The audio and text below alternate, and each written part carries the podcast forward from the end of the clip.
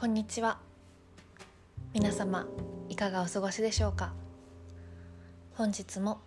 めくるめく始まります。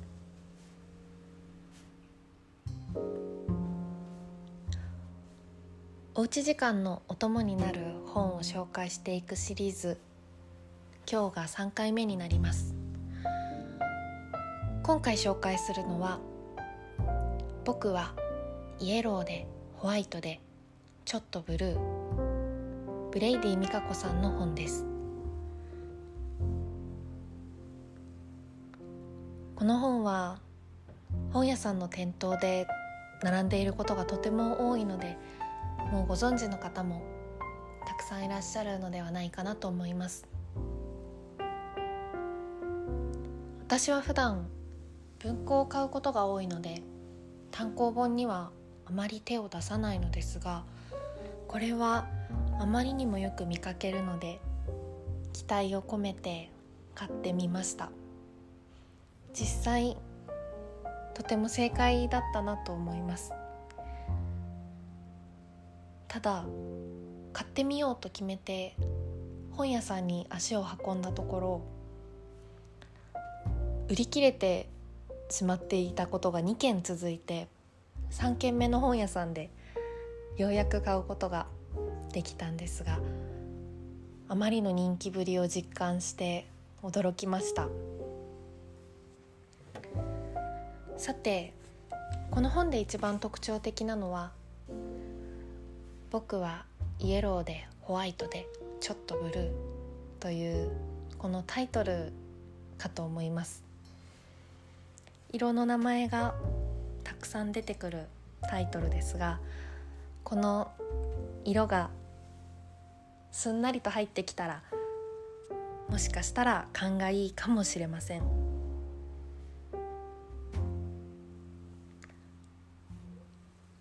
この本は著者であるイギリスにお住まいのライターさんと配偶者の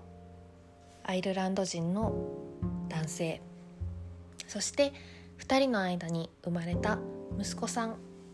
の3人が生活する中で起きる出来事についての本になっています。特に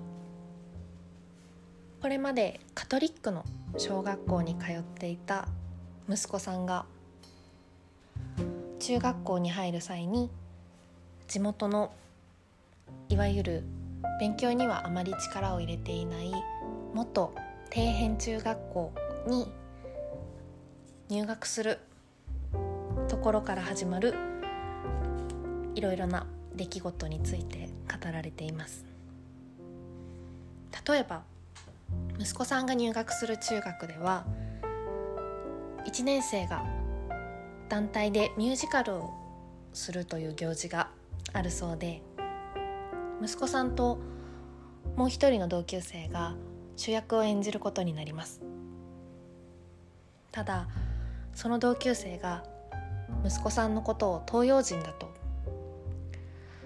見かけ養子のことでバカにしてくるんですね。それを聞いたお父さんをはじめ著者もご両親はやっぱりこんな中学入れなければよかったと後悔したり怒ったりしているのですがそんなことをしている間に息子さんは彼なりの方法でその同級生を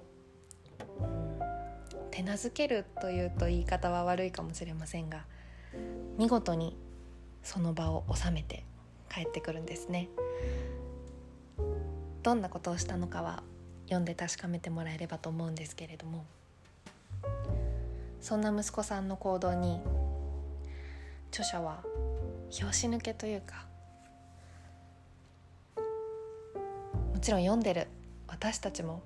拍子抜けしてしまうぐらい軽やかに息子さんは自分の目の前に立ちはだかった問題について考えて乗り越えていきます。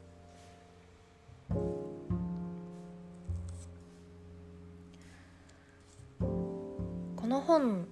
の良さだと私が思うところは本に書かれている息子さんの行動自体もそうですしそれを語るこの著者の語り口がとても耳なじみのいい軽やかで気軽な語られ方をされているんですけれども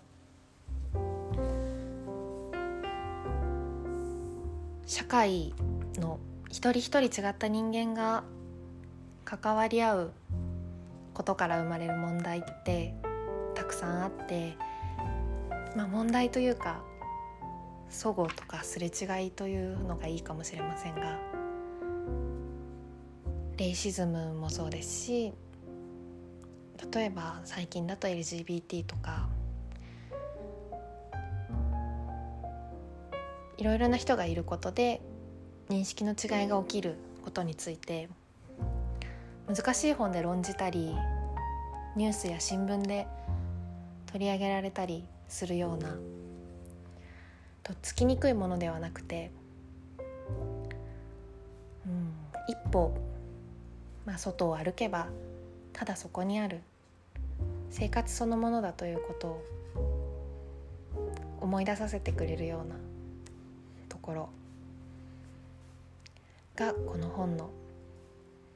いいところだと思います。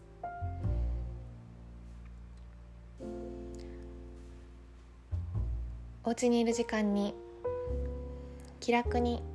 読める本でありながら自分の過ごす生活周りの社会に少し想像力を持てるようになるような本だと思います。普段と生活が変わる方が多いかなと思います。皆様健康にお過ごしください。またお会いしましょう。